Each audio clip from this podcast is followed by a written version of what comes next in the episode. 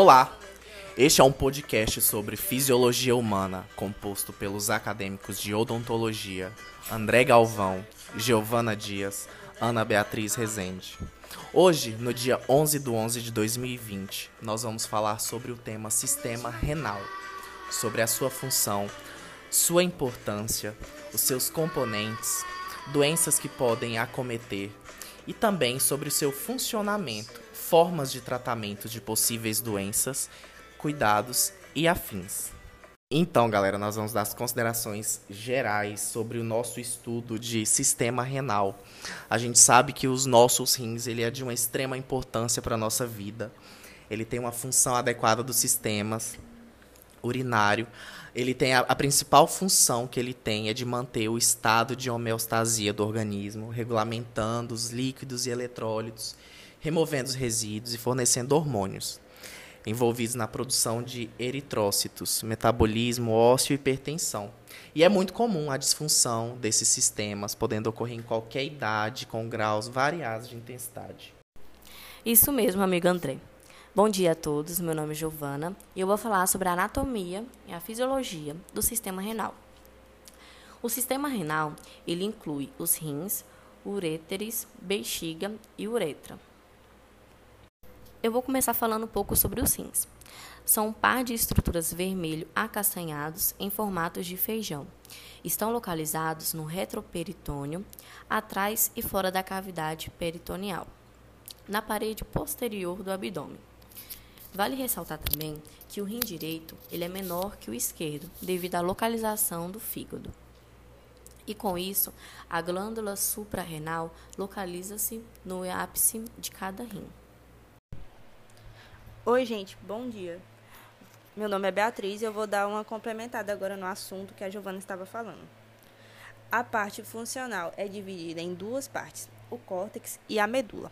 A medula é a parte interna do rim. Ela contém as alças de Ehring, os vasos, os ductos coletores, as pirâmides renais, cálice e pelve renal. O córtex, por sua vez, localiza-se mais afastado do centro do rim, contendo os néfros unidades funcionais do rim. A pelve renal é composta pela artéria renal e a veia renal e uréteres. Continuando o assunto sobre sistema renal, nós temos algumas curiosidades sobre os rins. Você sabia que os rins recebem 20 a 25% do débito cardíaco total, significando que todo o sangue do organismo circula através dos rins aproximadamente 12 vezes por hora? A artéria renal origina-se da aorta abdominal, que se divide em vasos cada vez menores, formando as arteriolas aferentes, ramificando-se em glomérulo. E também a gente tem o glomérulo, que ele é responsável pela filtração glomerular. Junto a todas essas diferenças e peculiaridades, nós temos as funções dos rins que todos já sabemos algumas delas, mas não custa enfatizar sobre a importância é, e todo o trabalho que os rins ele faz no nosso organismo. A primeira delas é a formação da urina, excreção dos produtos residuais, regulamentação dos eletrólitos, regulação do equilíbrio ácido-básico do nosso corpo, controle do balanço hídrico, controle da pressão arterial, clareance renal, regulação da produção de eritrócitos, síntese da vitamina D, secreção de prostaglandinas. Ele regula o equilíbrio do cálcio e fósforo do nosso corpo e ele ativa o hormônio do crescimento. Muito bacana todas essas funções aí, né, galera? Agora, dando continuidade aos componentes do sistema renal, vou falar sobre a uréteres, que são longos tubos fibromusculares que conectam cada rim à bexiga. Medem aproximadamente 24 a 30 centímetros de comprimento. A urina formando nos rins através dos néfrons flui por dentro da pelve renal e em seguida para dentro das uréteres. Então, minha gente, ainda falando sobre os componentes do sistema renal, eu vou estar falando um pouco sobre a bexiga e a uretra.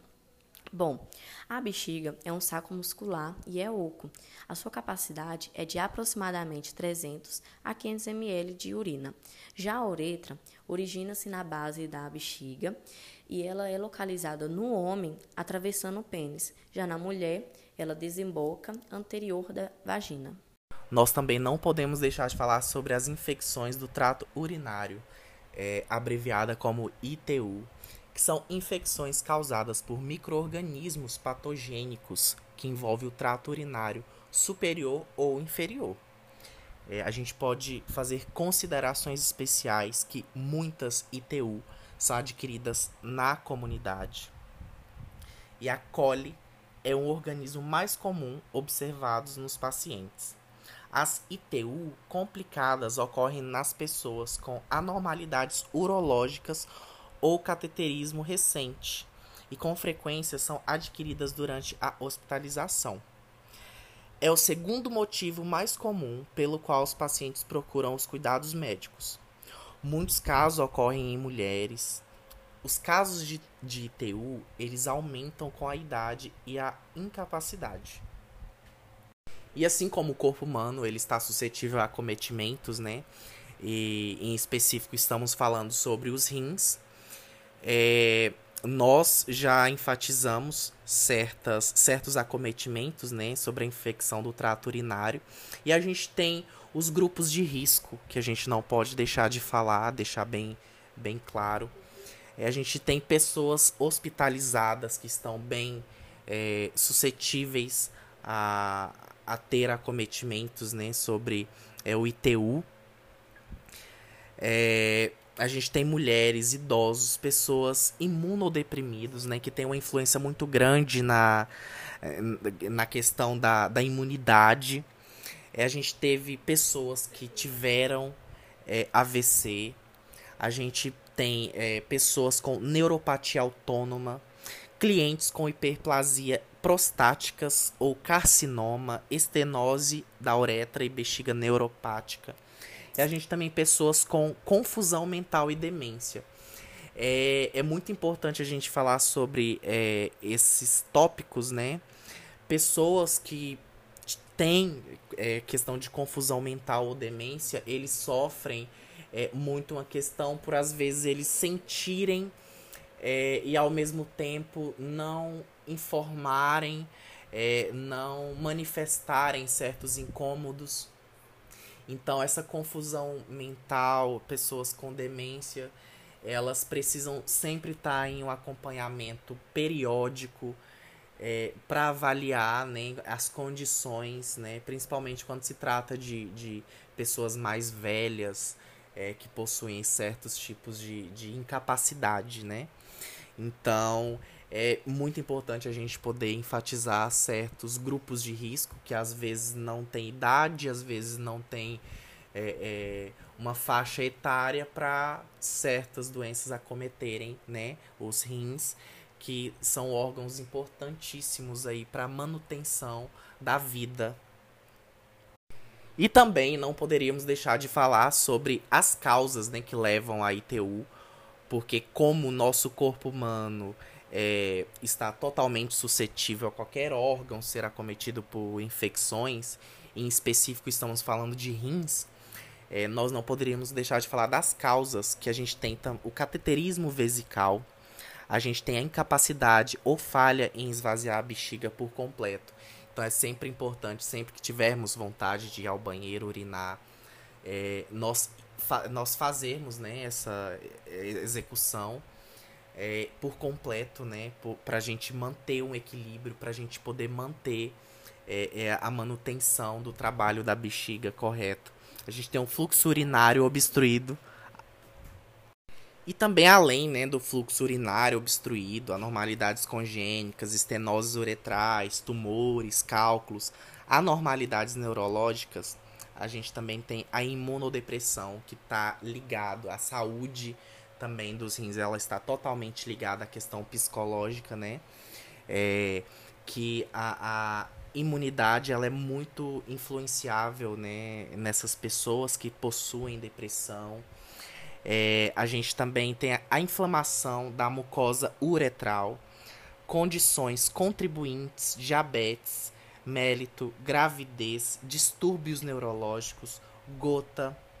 A gente também tem doenças crônicas, imobilidade no leito, é, uso frequente de agentes antimicrobianos, úlceras de pressão infectadas. É, a questão da imobilidade do leito também é importante a gente falar que o nosso corpo ele precisa estar em constante movimento, né?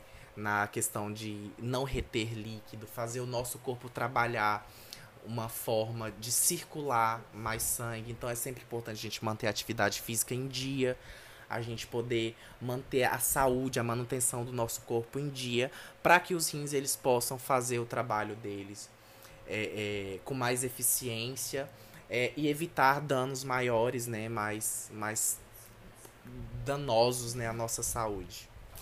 Então, minha gente, agora que vocês já sabem a causa, eu vou estar explicando a manifestação, como ocorre no nosso corpo. Uma das principais manifestações é a febre, a dor lombar, a dor na pélvica, a sensação de queimação na micção, a dissura, a noctúria, que é o despertar à noite para urinar. Algumas das complicações que é a bacteriúria e o choque, e com isso tudo, eu vou estar tá falando um pouco da prevenção, né? A prevenção, por incrível que pareça, ela é muito fácil de se ter, né? É, é você ter uma higienização íntima correta, uma higienização das mãos corretas, ingestão adequada de líquidos e hábitos de micção. Giovana, o que é micção? Gente, micção é você tá urinando certo, entendeu? Não deixar muita a sua bexiga cheia, né? Deu vontade, ir no banheiro, não ficar prendendo muito, porque com isso você vai se prevenir para não pegar doenças é, e complicações futuramente. E é isso aí, pessoal. Chegamos ao final do nosso podcast de Fisiologia Humana sobre sistema renal. Esperamos que o nosso conteúdo tenha contribuído com o conhecimento de todos. Muito obrigado por chegar até aqui. E não podíamos nos despedir sem antes dizer aos acadêmicos, abre aspas, valorize o dinheiro dos pais de vocês. Fecha aspas. Nolasco Durval.